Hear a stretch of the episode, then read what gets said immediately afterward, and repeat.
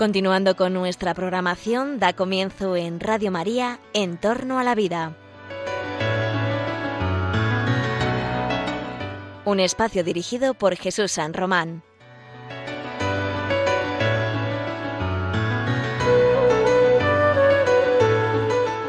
Buenos días queridos oyentes de Radio María. Os saluda José Carlos Avellán. Estamos en En torno a la vida. En torno a la vida, el programa de Radio María en el que hablamos de la vida, de la vida y de su valor, de la vida y de su belleza, de la vida vulnerable que también puede ser bella, puede, es valiosa, toda vida humana, toda vida humana nos, nos importa, toda vida humana tiene un valor. Aquí vamos a hablar de qué está pasando con la vida humana aquí en España, qué está pasando con la vida de los más pequeños y de los más mayores, de los que están sanos y de los que a lo mejor ya tienen algún achaque o alguna enfermedad. Vamos a hablar de la vida humana en general, la vida que, que tiene un valor intrínseco, que tiene un valor en sí mismo. Fíjate que el Papa Francisco lleva además pues varios meses haciendo una bellísima catequesis, una serie de intervenciones y de textos precisamente sobre el valor de la vida en los últimos años de la vida, en los que se presumen que son los últimos años cuando ya entramos en la vejez, de forma que el Papa comparte, ha compartido una serie de reflexiones en un ciclo de catequesis precisamente sobre el valor de la vida en la vejez. Hoy queremos hablar de eso y de otras noticias que tienen que ver con la vida, muy importantes que están pasando en España o que van a pasar en los próximos días. Hablando del tema de la vejez, el Papa en una, en una de estas catequesis que, que os estaba diciendo, invitaba, nos invitaba a todos a descubrir la belleza de ese ritmo que alcanza la vida, ese ritmo distinto que tiene la vida cuando cumplimos años, de la aceleración de los años jóvenes, en el que parece que solo hay presente, de la aceleración que ocasiona las, las circunstancias de la vida durante la madurez. Cuando entramos en la vejez, sobre todo cuando algunos ya se jubilan con júbilo, se jubilan con júbilo, ciertamente, invita al Papa a, en este ciclo a reflexionar y a descubrir la belleza del ritmo de la vida de los ancianos. Parece que van a otro ritmo, pero es el ritmo del sosiego, es el ritmo de la reflexión, es el ritmo de la belleza, de la capacidad para contemplar las cosas de otra manera, con otra perspectiva tan rica, tan valiosa. Perder el tiempo con los niños, acercarse a los nietos, los encuentros con las otras generaciones. El Papa habla de esa necesaria alianza entre las generaciones, los niños y los ancianos, donde ambos se ayudan. Los jóvenes y los adultos se ayudan al vincularse para hacer la existencia de todos más rica en humanidad. Desde aquella primera catequesis del miércoles de ceniza, el Papa ha ido profundizando, Francisco ha ido profundizando qué significa el hecho, por ejemplo, de que, como vemos en la Biblia, ancianos en, una etapa ya, pues, pues de senectud, muy avanzada edad, y sin embargo viven viven con los suyos, comparten. ¿Qué valores eh, encontramos en esta longevidad? ¿Qué, qué, ¿Cuántas cuestiones no hay alrededor de la fructífera relación entre generaciones? Y sin embargo, la sociedad actual parece que, no sé, no, termina de valorar este contacto entre las generaciones, entre los hijos y los padres ya mayores, entre los ancianos y sus nietos. Eh, es algo que tenemos que, que recuperar, porque la vida tiene siempre un valor y la vida es rica para todos en todo momento. Se aludió, aludía el Papa a ese exceso de velocidad que tiene la vida moderna y que parece ajeno a la perspectiva de los mayores. Esa alianza visible entre las generaciones. Necesitamos a los mayores. Su vida nos importa, nos enriquece, sus experiencias, sus comentarios.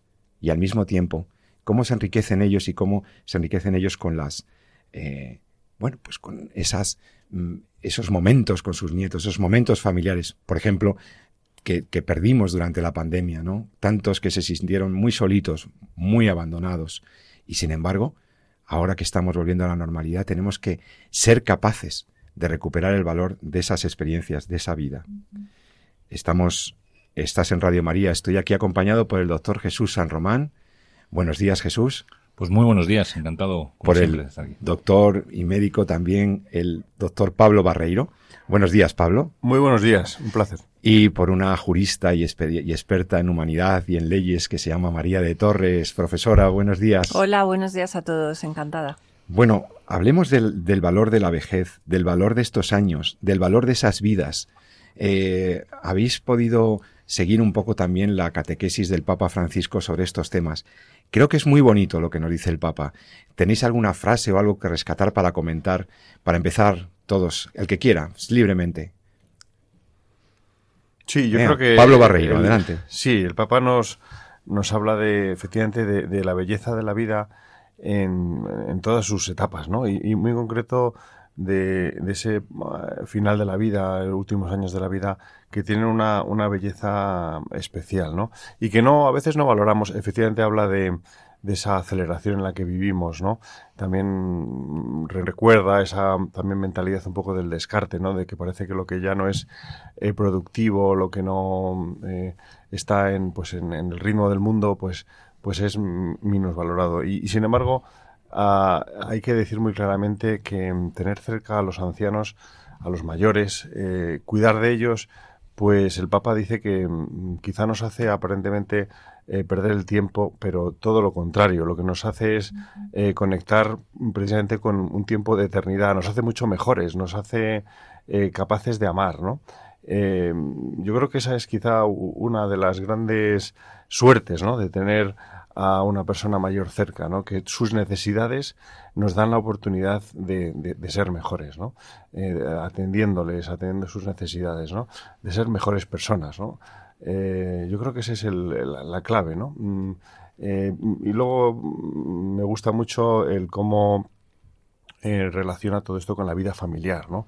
el, entorno familiar es el entorno donde debe cuidarse, idealmente eh, al, más necesitado, bien sea al inicio de la vida, ¿verdad? Los, los, los niños, ahí se ve muy claro, pero también, como no, eh, los mayores. La vocación de la familia es, sin duda, el cuidado, el cuidado eh, pues de aquellos que, que, más lo necesitan, ¿eh? niños y, mayores, ¿no?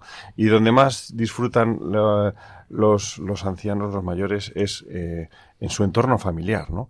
Y ahí es donde creo que mm, deberíamos tener particular, particular atención y particular cuidado. Sí, la vejez es nuestro futuro, decía el Papa.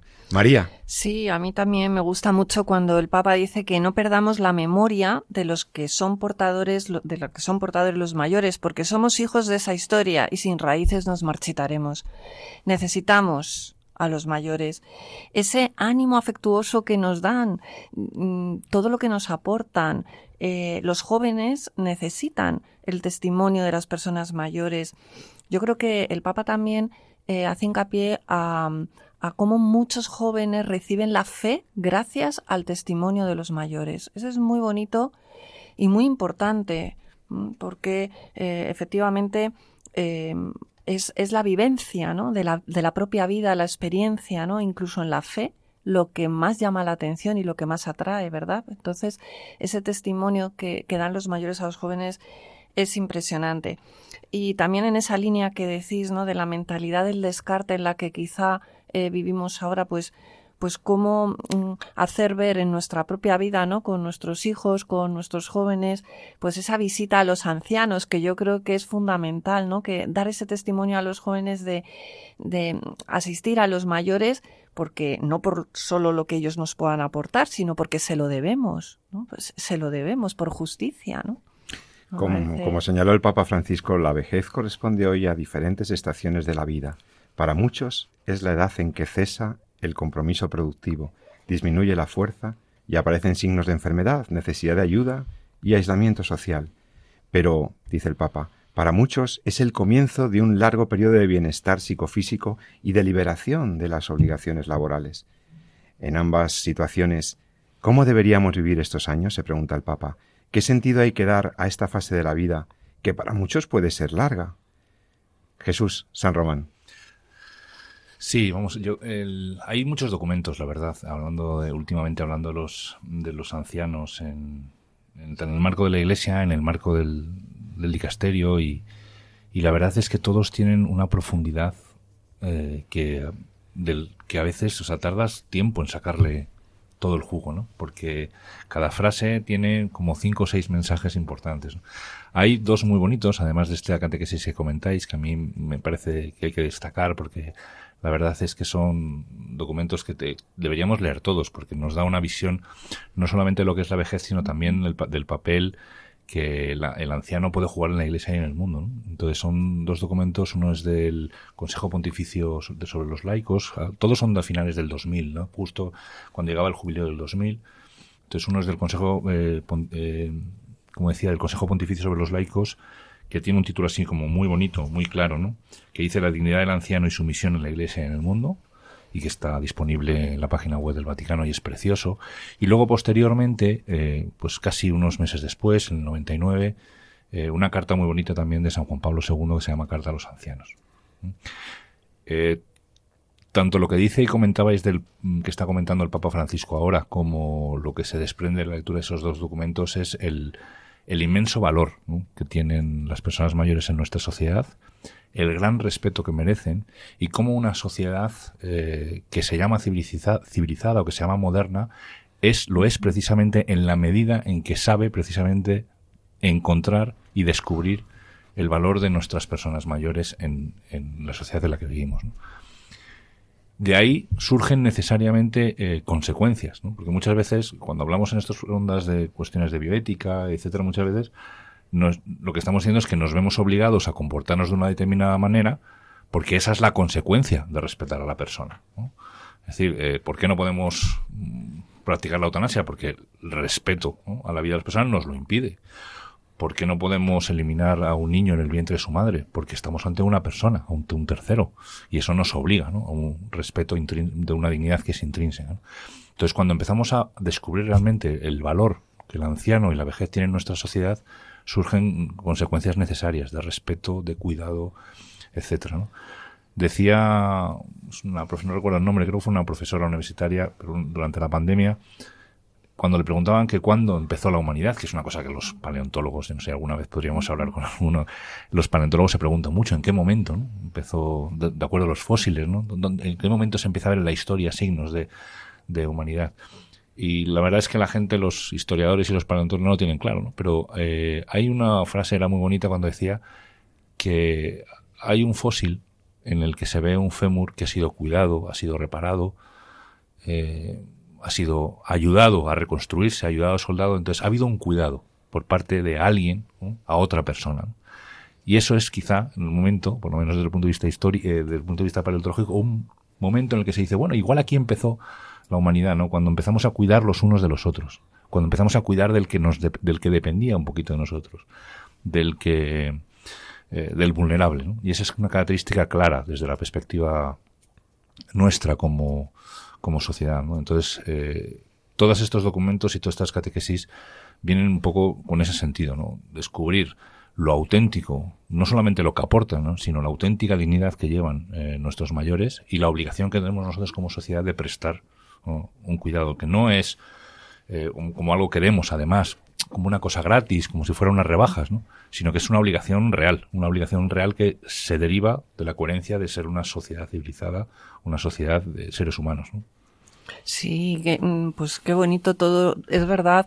Y en relación a esto que dice Jesús, eh, decía el Papa Juan Pablo II, si es el documento de la carta a que te estás refiriendo, también que el valor que tiene la sabiduría del corazón. Esa, es que es precioso, la sabiduría del corazón. Eso no nos lo pueden dar nada más o nos lo pueden enseñar nada más que los mayores. Por supuesto, todos podemos crecer en la sabiduría del corazón, pero ¿quién mejor que ellos, no? Que la tienen eh, tan acumulada y tan, y, tan experimentada, ¿no? Yo creo que eh, cambiando el corazón es como podemos hacer esa sociedad más rica en humanidad, ¿no? Como estamos diciendo. Eh, y, y por eso yo insisto tanto en en ayudar a los jóvenes a que, a que cambien el corazón, ¿no? a que cambien el corazón, porque es la manera en la que harán que los demás. Sin duda. La cuestión es que estamos ahora en unas corrientes quizá medio filosóficas, medio éticas, en las cuales lo que prima es el utilitarismo. es decir, si somos productivos o no somos productivos, en qué medida esto me sirve, no solamente me sirve a mí, sino en qué medida nos sirve a todos. Y ese es nuestro punto de medida, nuestro punto de medida, ¿no? que decimos. Con lo cual es lo que decía pues también San Juan Pablo II y que ha repetido mucho también eh, Benedicto XVI y el Papa Francisco, ¿no? Y es cuando realmente lo que yo aporto no se puede medir en, en, el sentido de que sirva para algo, de que sea útil, entonces lo descarto, lo aparto, ¿no? Y claro, eso es un peligro muy importante. Y lo peor es que los jóvenes puedan creerse que, que efectivamente ellos no valen. Ese es el problema. El Estado yo creo que no basta solamente con garantizar unas buenas pensiones o unas buenas eh, ayudas técnicas. O sea, el Estado tiene también que invertir en, en, hacer, poner en valor ¿no? A, a, lo que es la persona en, en su totalidad. Porque si no, efectivamente, podemos entender que, que, que, bueno, que los, los, propios ancianos consideren que su vida no es suficientemente valiosa y todo lo contrario. O sea, lo que estamos aquí diciendo es que hay que eh, potenciar todavía más el valor que tienen los mayores, más que nadie ellos, ellos que son los que nos han, los que nos han hecho posible que estemos aquí. Fíjate qué trágico cuando cuando realmente la frase, una de las frases que más ponemos, cómo, o sea, cómo ha entrado en nosotros el que una de las frases más duras que podamos decir es no sirvo para nada. En la medida en la que estamos midiendo lo que valemos y lo que somos por cómo, si servimos para algo o no. O sea, hemos perdido ese sentido de, esa dignidad intrínseca y nos estamos midiendo a nosotros en función de lo útil que podemos llegar a ser para la sociedad. ¿no? Eso ha llegado, nos ha, nos ha entrado tan dentro esa forma de medirnos que parece que es que valemos o no valemos en función de lo que podemos servir o no podemos servir, cuando realmente todos sabemos que no es así, ¿no? Mm, un ejemplo claro, yo creo que está, bueno, en, aquí en España en, ha surgido un movimiento mm, pues pues muy últimamente pues pues que, ha tenido una repercusión muy grande en relación a un mayor que no se tenía en cuenta pues que, que tenía unas limitaciones pues para acceder simplemente pues a, a, un cajero no en la calle o que no se te tenía en cuenta a lo mejor pues para poder acceder a determinados sitios pues por unas barreras. Bueno pues la repercusión que ha tenido el movimiento que ha hecho este mayor ha hecho que muchísimos mayores pues se hayan hecho como más fuertes en este sentido, ¿no? Y quieran ellos también pues reivindicar pues su pues, pues su posición en la sociedad. Oye que el hecho de que ahora mismo pues yo no pueda mm, eh, tener determinadas acciones autónomas por mí mismo no significa que no necesite ayuda y que otros me las otorguen no es que es así y, bueno, pues es importante que los mayores se involucren, que los mayores también reivindiquen sus derechos, ¿no? Porque de esa manera eh, se harán todavía más presentes en la sociedad. Nosotros tenemos un deber y una obligación de tenerles, pero que no se aplatanen en el sentido de que no se cansen, ¿no? De, de luchar por, por sus derechos, por su, por su vida y por sus derechos. Habéis estado, hablando de, habéis hablando de papas, eh, hay que recordar que tenemos un papa muy anciano, ¿verdad? Nuestro querido Benedicto. Y mm, yo creo que él nos ha dado un gran testimonio, ¿no? De, primero de, de, de humildad, ¿no?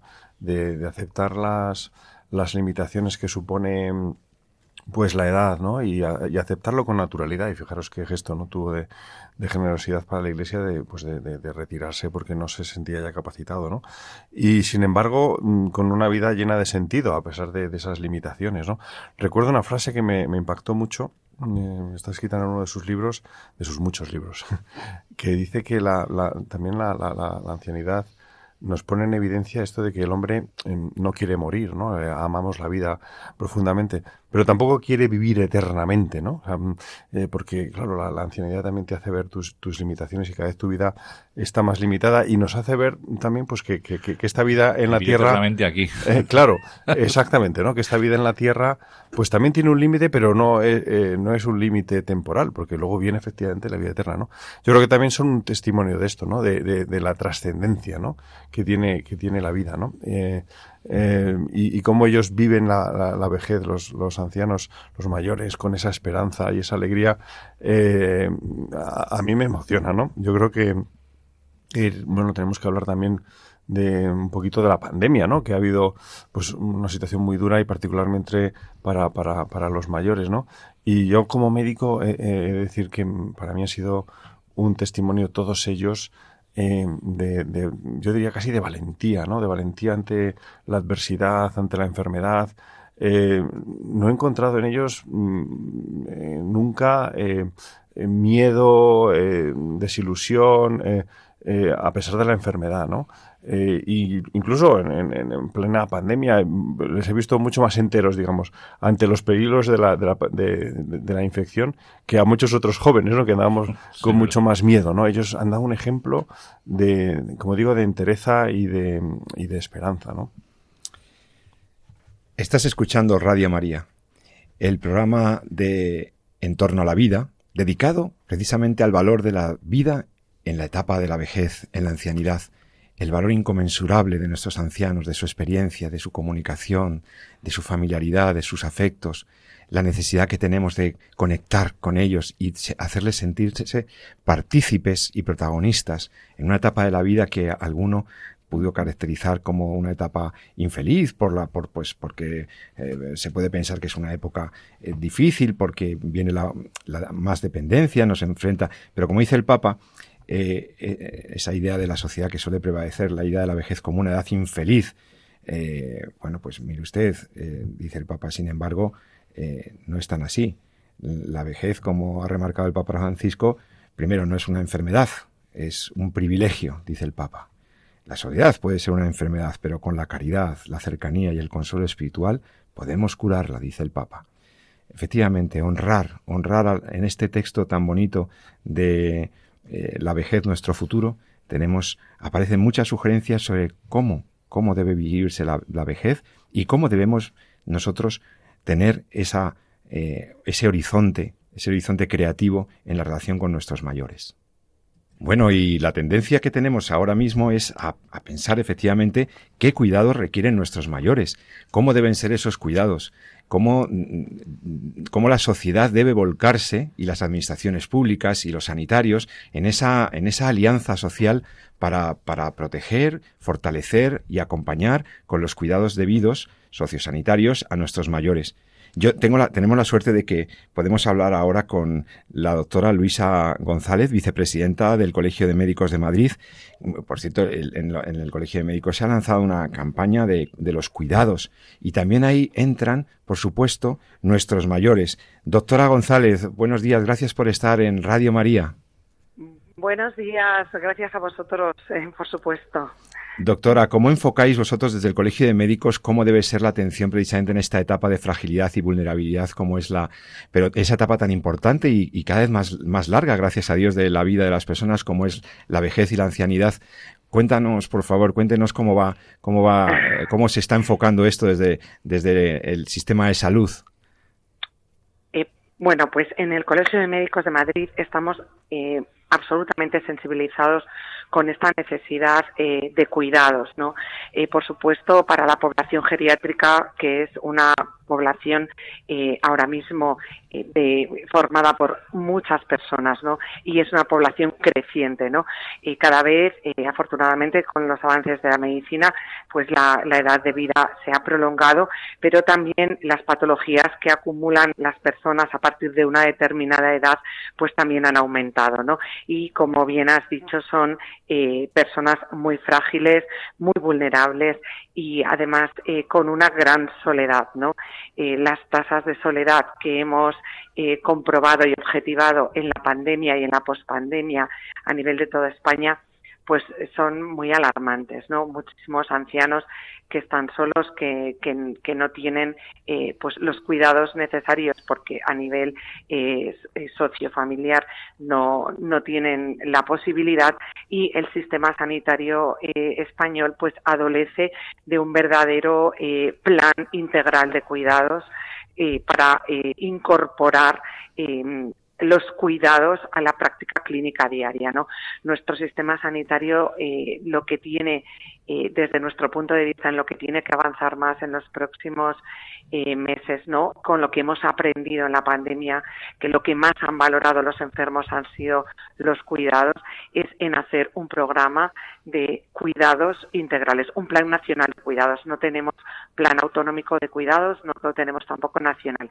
En el Colegio de Médicos iniciamos una campaña hace un año para tratar de eh, aunar fuerzas desde todos los sectores, la Organización Médica colegial, los colegios de enfermería, las sociedades científicas y un montón, un montón de asociaciones y fundaciones que están concienciadas con esta necesidad de que la medicina del futuro sea la medicina del cuidado y también con 2.500 asociaciones de pacientes.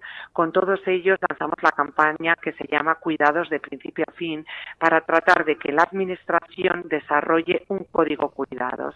del mismo modo que existe un código infarto, un código ictus, sería muy bueno para nuestros enfermos, para nuestra sociedad, tener el código cuidados, de tal modo que cuando en atención primaria o a nivel hospitalario detectamos un paciente que por enfermedad avanzada, crónica, incurable o situación de sufrimiento extremo o una enorme fragilidad por edad, se, se active este código cuidados y se haga un tratamiento multidisciplinar. Y esto es un poco resumido a grandes rasgos la, la gran tarea de los cuidados que estamos lanzando desde el Colegio de Médicos de Madrid. Muchas gracias. Eh, doctora González, quiere hacerle una pregunta el doctor Pablo Barreiro. Sí, Luisa, yo, yo como médico, ¿verdad? Eh, es verdad que, que, la medicina ha, ha, logrado darle más, más años a la vida. Ahora tenemos el compromiso de dar más vida también a esos años, ¿verdad? Y, y es verdad que en, en, en España faltan faltan cuidados paliativos, ¿verdad? Eh, pero también es verdad que falta esa, esa, incluso entre los profesionales, ¿no? Esa cultura de, mm, pues de, ir más allá de lo meramente técnico, ¿no? Y, entrar más en la, eh, bueno, pues en el trato humano, ¿no? Y, preocuparse más de la persona que del enfermo, ¿no? Eh, preguntar, también habría que hacer iniciativas en, en, la formación de nuestros médicos, ¿no? Esto debería ya ser casi parte de nuestro, de nuestro código genético como médicos, ¿no? Totalmente. Efectivamente, o sea, esta cultura de cuidados, esta medicina del cuidado desde un punto de vista integral, eh, sustituyendo pues eh, quizás una preocupación eh, muy grande que ha habido en los últimos años no y por los avances tecnológicos y por los impactos medioambientales no y una una ecología muy centrada en el clima que creo que deberíamos hacer resurgir una nueva ecología centrada en el ser humano no y especialmente desde los médicos no desde los profesionales sanitarios tenemos que cambiar nuestra mentalidad hacia esta ecología del ser humano para buscar el bien integral de la persona, que muchas veces no será tratar a la persona para curarla, porque no podremos, pero sí tratar a ese enfermo para poder cuidarle, para darle confort, para atenderle en todas sus necesidades globales como persona efectivamente, ¿no? Ese es el concepto y, hay que seguir luchando por conseguir una especialidad médica en cuidados paliativos que no existe, porque se puedan alcanzar las competencias específicas en cuidados paliativos desde muchos más ámbitos de, de la enseñanza pública, ¿no? Desde la universidad en las facultades de medicina incorporar eh, la enseñanza de los cuidados paliativos, de los cuidados integrales y eh, desarrollar una especialidad de cuidados. Es, es una urgencia sanitaria ahora mismo, ¿no? con las leyes que, que también eh, hay en muchas comunidades autónomas, ¿no? Que, que tienden al abandono terapéutico de los enfermos en lugar de ofrecerle un paquete de cuidados eh, adecuado, ¿no? Pues muy interesante. Eh, doctora Luisa González, eh, de verdad que me, me, da muchísima, muchísima alegría, nos da a todos muchísima alegría saber que hay este código de cuidados que se está introduciendo en la cultura humanizadora de la atención sanitaria esta perspectiva y que es maravilloso contar con que, bueno, pues que el Colegio de, Médicos de Madrid, estamos hablando, eh, hemos tenido la suerte de hablar con su vicepresidenta, pues está desarrollando esta campaña de cuidados. Doctora Luisa González, muchísimas gracias por estar en Radio María. Esperamos eh, que sigan ustedes con ese trabajo de cuidados que agradecemos tanto en, en favor de la dignidad y de la, y, de la, y de la promoción de la salud y de, de, nuestros mayores. Muchísimas gracias, doctora. Eso es. Gracias a vosotros por, por dar redifusión. Es muy importante llegar a todo el mundo. Gracias. Gracias. Hasta pronto. Adiós. Bueno, pues eh, después de escuchar esta, a mí me, me, me da mucha paz, verdaderamente. Es, una, es una buena noticia que esta sensibilidad, esta perspectiva del cuidado esté protagonizando una campaña para, para que todo el sector sociosanitario, no solamente médicos, sino todo lo que rodea también la atención a la salud de nuestros mayores, eh, asistentes sociales, residencias y sobre todo la familia, esté persuadida del valor del cuidado de las personas más vulnerables. Yo creo que esto va a, fomentar eh, el voluntariado incluso, es decir, que ya está, pero va a hacer que muchas facetas de la sociedad y muchos grupos de la población se quieran involucrar, porque lo que hace falta es, como dice ella, darle difusión y hacer que todo el mundo se sensibilice. ¿no? También, como decía, desde las universidades, desde los colegios, desde que son niños, ¿no? Esa sensibilización hacia el cuidado del mayor, muy interesante y muy buena aportación, sí, sí. Jesús, que me ha encantado. No, una, hay una cuestiones que quizá igual desde los que somos médicos podemos quizá valorar un poquito más, pero a mí me ha encantado el tema del, código cuidados. Esto puede parecer una cosa muy así como, administrativa o informática. es, fundamental. decir, nosotros, cuando hay algunos protocolos que lo que hacen es poner en marcha de forma inmediata determinados eh, recursos en función de alertas clínicas, ¿no? Por ejemplo, el código ictus, cuando el paciente tiene un ictus, pues se pone en marcha de forma inmediata una serie de procedimientos eh, diagnósticos y terapéuticos con el fin de mejorar la supervivencia del enfermo, ¿no? Pasa también el código infarto, etcétera, ¿no? Y a veces eh, nos damos cuenta que pacientes que en los cuales la, el impacto de la enfermedad es especialmente alto por su vulnerabilidad, que pueden ser por cuestiones incluso no clínicas, ¿no? Cuestiones sociales como que viven solos, de, eh, de fragilidad, pues que viven incluso en zonas donde el acceso a, la calle puede ser más complicado, un cuarto, un sexto piso sin ascensor, por ejemplo, cuestiones de este tipo tan sencillas, ¿no? Que, que impiden que el paciente tenga una movilidad o se pueda mover de forma clara. Un montón de circunstancias que puedan dificultar eh, lo que es el que una, una enfermedad evolucione de una forma favorable, por cuestiones, ya digo, no clínicas, ¿no? Eso a veces a los médicos se nos escapa, Nosotros muchas veces pensamos en, en, diagnóstico, pronóstico, evolución en función de la sintomatología y del tratamiento, ¿no? Pero a veces no llegamos o no caemos esto es eh, mucho más propio de, la labor tan extraordinaria que hacen los geriatras, eh, no caemos en el impacto que cuestiones sociales, por ejemplo, de fragilidad o de soledad, pueden tener en el desarrollo de la enfermedad. Entonces, en este sentido, un, clasificar eso, poner esa alerta, ese flash ¿no? de cuidado, ¿no? ojo, ¿no? paciente que necesita eh, unos cuidados especiales puede ser muy interesante. ¿no?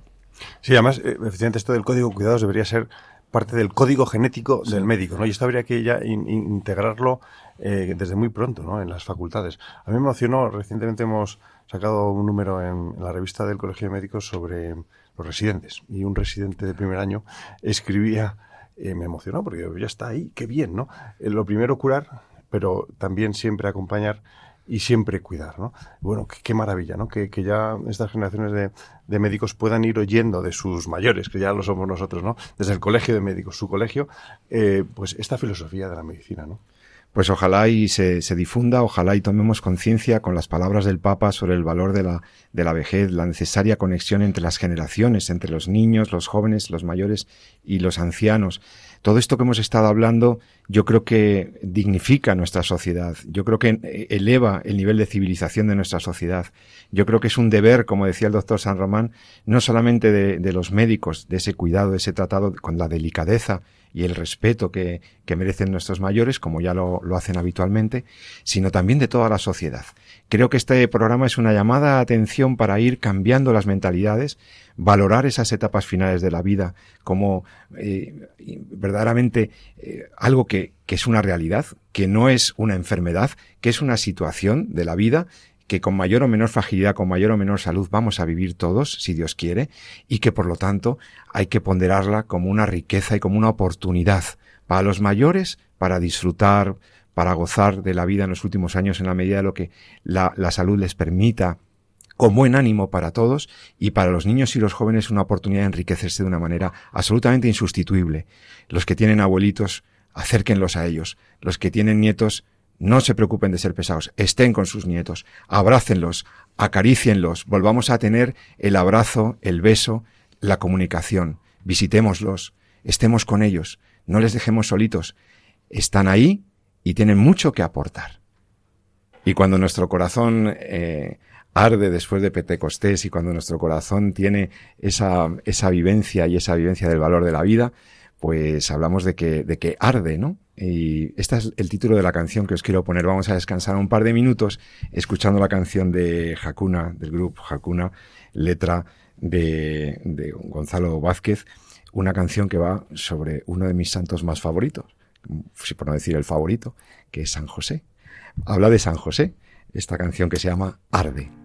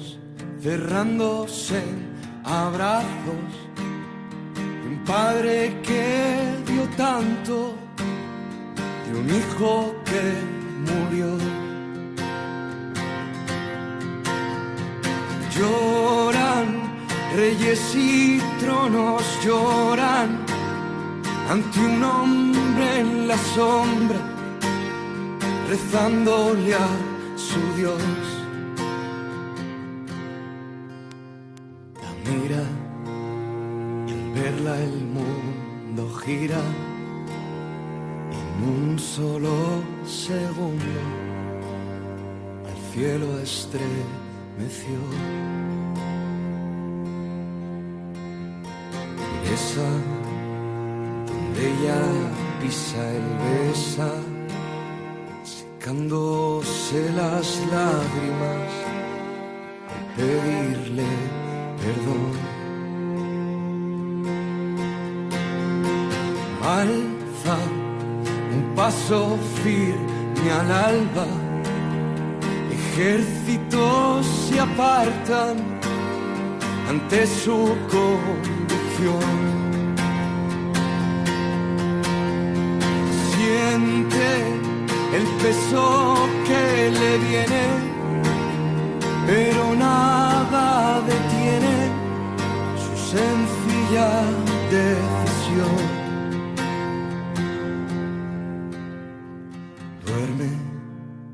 Tranquilo el niño duerme, sufre porque no puede darle algo mejor. Calla en el silencio, grita, le traspasa el alma, sufre su condición. te quiero mudo en un silencio acogedor, un humilde carpintero duerme en brazos a su Dios. Un te quiero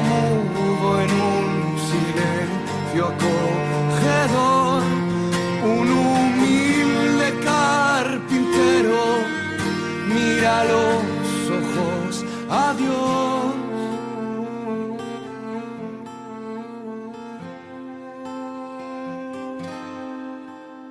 Sonríe, tranquilo al fin, sonríe.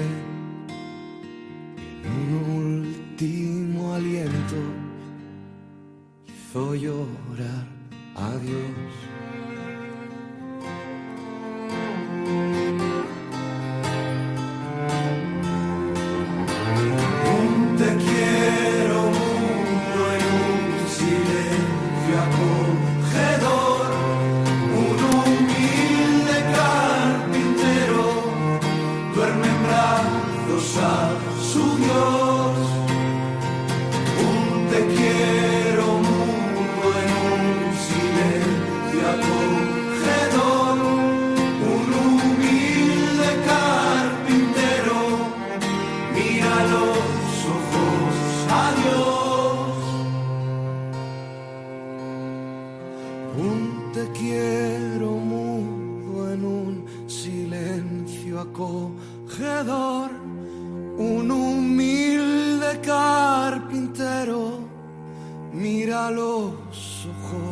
ojos a Dios.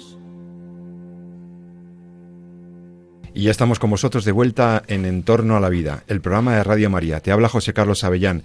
Estoy aquí acompañado, muy bien acompañado, por el doctor Jesús San Román, el doctor Pablo Barreiro y por mi compañera de- del mundo jurídico, la profesora María de Torres. Hemos puesto una canción muy bonita sobre San José, eh, que, que- que está muy bien, ¿verdad, Pablo? Preciosa, ¿eh? ahí vemos a esa figura ¿no? de, San José, pues eh, ya, ya de mayor, ¿verdad? Eh, cuidado por, por la Virgen y, y por nuestro Señor, por Jesucristo, ¿no?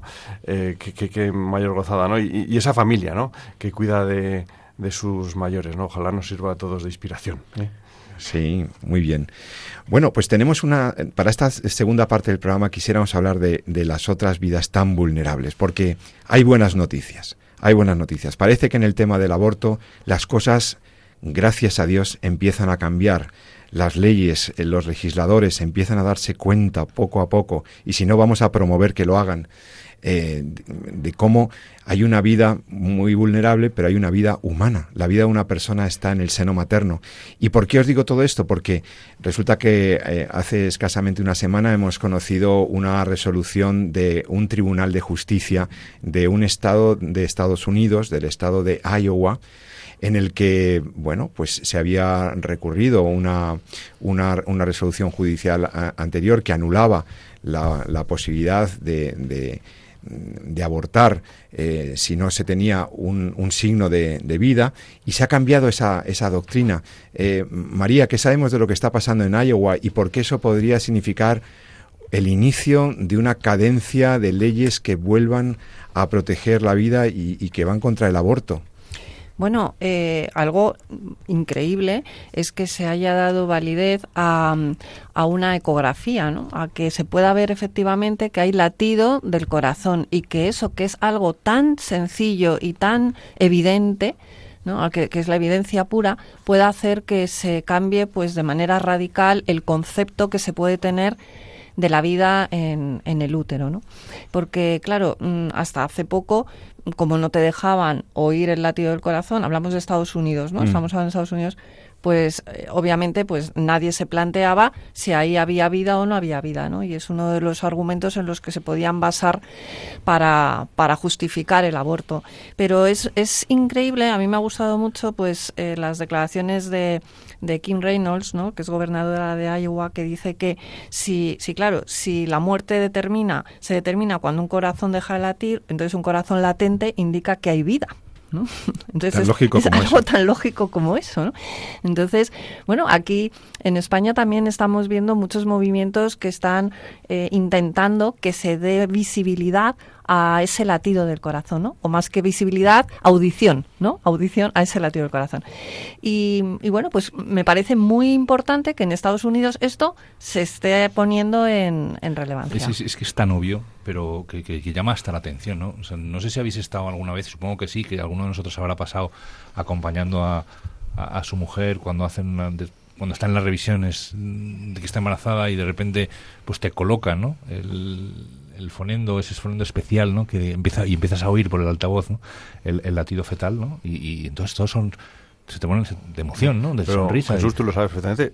¿Sabéis desde cuándo se puede detectar por ecografía el latido fetal? ¿Lo sabéis? ¿Os lo podéis imaginar? Desde la sexta semana. sí, muchas veces La antes sexta de que semana. la madre lo sepa.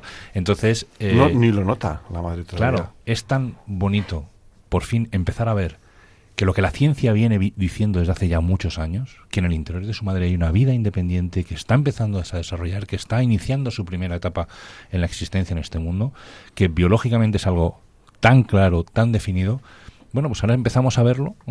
Que por fin empieza a plasmarse de forma de forma clara las leyes, ¿no? Porque si os fijáis, todo esto que está pasando, que ha pasado en California, que está que ha pasado en Iowa, que está pasando en, en el resto de estados y que eh, pues En si- Texas también, en ¿no? Texas, si Dios quiere eh, el Tribunal Supremo pondrá encima de la mesa como El Tribunal Supremo Federal de los Estados Unidos, pondrá sí. encima de la mesa como eh, como algo que el derecho al aborto no va en la Constitución americana, que eso es muy importante. Entonces, todo esto no es más que, eh, que que los juristas, los que llevan las leyes, los que mueven, los, los que organizan nuestra forma de convivencia, por fin van siendo conscientes de lo que la ciencia viene diciendo desde hace mucho tiempo.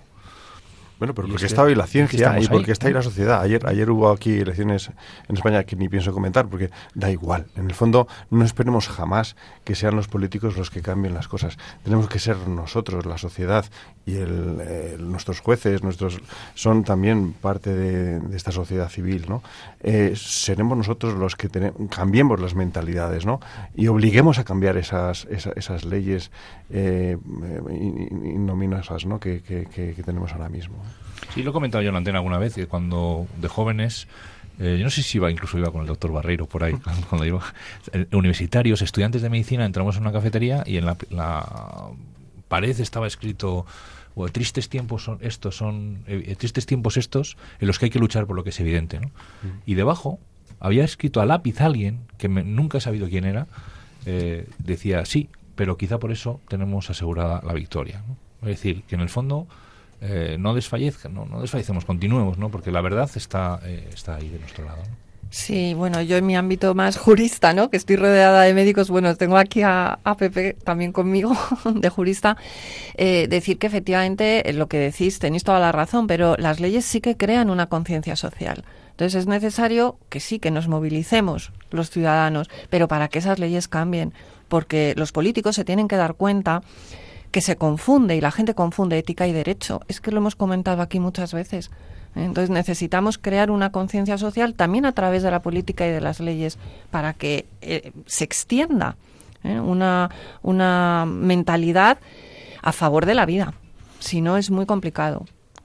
Pues sí, y con ese y con ese motivo, la verdad es que en España parece que vamos a tener por fin una gran movilización social para intentar persuadir a nuestros políticos, para intentar hacer ver a todo el mundo lo que es la, verdad y la realidad de la vida humana prenatal.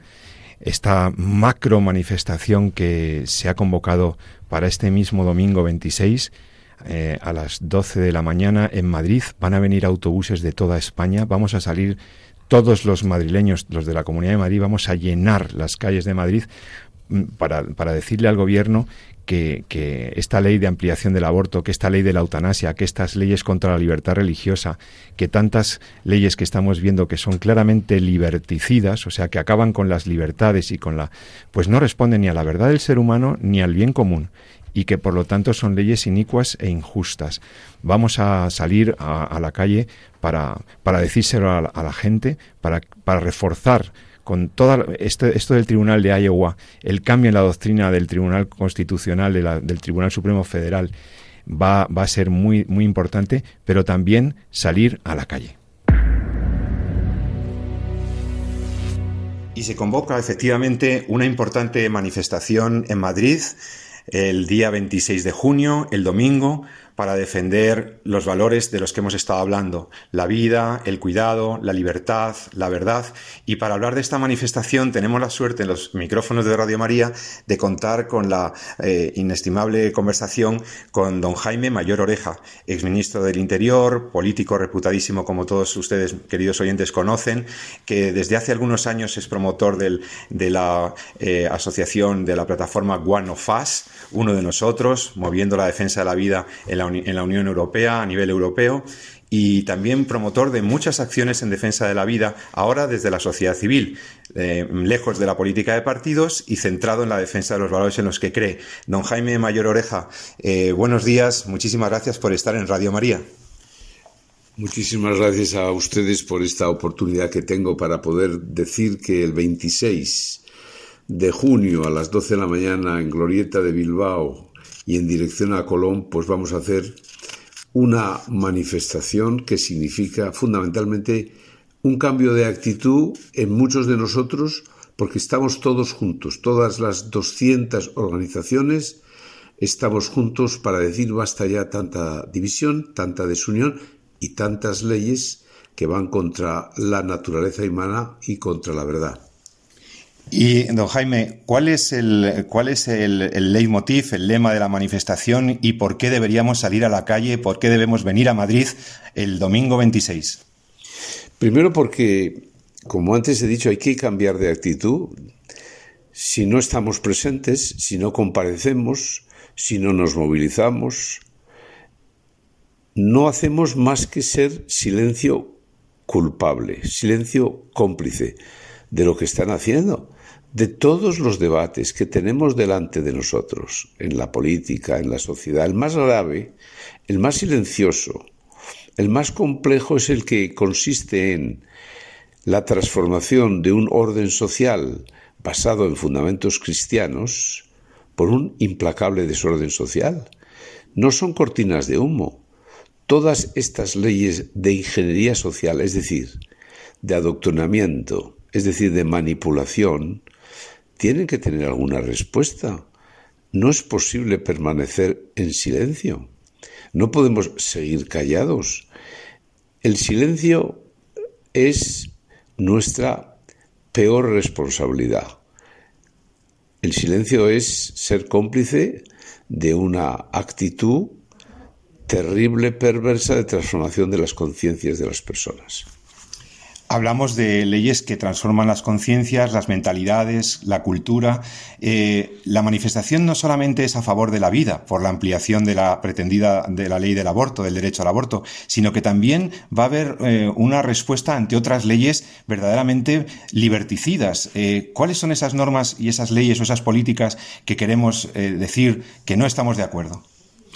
Ciertamente la nueva ley de ampliación del aborto ha sido como esa gota que rebosa un vaso, pero es que tenemos un conjunto de leyes que están afectando a la libertad de educación, que fundamentalmente desembocan en grotescos currículums educativos.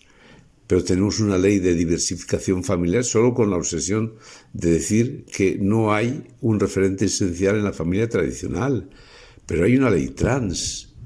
Estamos plagados de leyes de ideología de género. Hay leyes que fundamentalmente solo sirven obsesivamente para perseguir todo lo que nos han enseñado nuestros padres, todo lo que nos ha enseñado la doctrina social de la Iglesia. Por eso esta movilización es una movilización para las personas que no queremos esconder nuestra fe, que decimos que la falta de fe es probablemente el problema entre los problemas, la causa entre las causas de la crisis que vivimos. Y lo que sí hacemos es un llamamiento a otras personas que no comparten nuestra fe, pero están en desacuerdo completamente con este ataque permanente a los fundamentos cristianos de Europa y de España, ¿no? Esa es la razón por la que hay que estar el 26, porque el 26 realmente tenemos que demostrar una capacidad de movilización que ellos no esperan. Tenemos que sorprender porque nos impulsan las razones que antes acabo de explicar, que nos impulsa también nuestra fe. No podemos esconderla. Pues muchas gracias, don Jaime Mayor Oreja eh, diputado muchas legislaturas, ministro del Interior, promotor de la plataforma One of Us y ahora uno de las caras visibles de los promotores y organizadores de esta gran manifestación que el 26 de junio a jóvenes y mayores, familias y niños nos van a convocar con gran alegría en Madrid, pero con gran responsabilidad por la vida y la verdad. Muchas gracias, don Jaime. Gracias por estar en los micrófonos de Radio María y que sea todo un éxito la manifestación del domingo. Muchísimas gracias y, reitero, nos veremos el 26, si ustedes quieren, si Dios quiere, el 26 a las 12 de la mañana en Glorieta de Bilbao hacia Colón. Muchas gracias. Pues se nos ha acabado el tiempo. Creo que este programa ha sido de mucho interés para todos. Gracias a las personas que, han intervenido con las entrevistas que hemos hecho. Gracias al doctor Jesús San Román, al doctor Pablo Barreiro y a mi compañera de la universidad también, María de Torres. Esperamos encontrarnos con vosotros dentro de 14 días en Entorno a la Vida. Y recuerda lo que siempre te recomiendo. Ama la vida y defiéndela. Te habló José Carlos Avellán. Hasta pronto.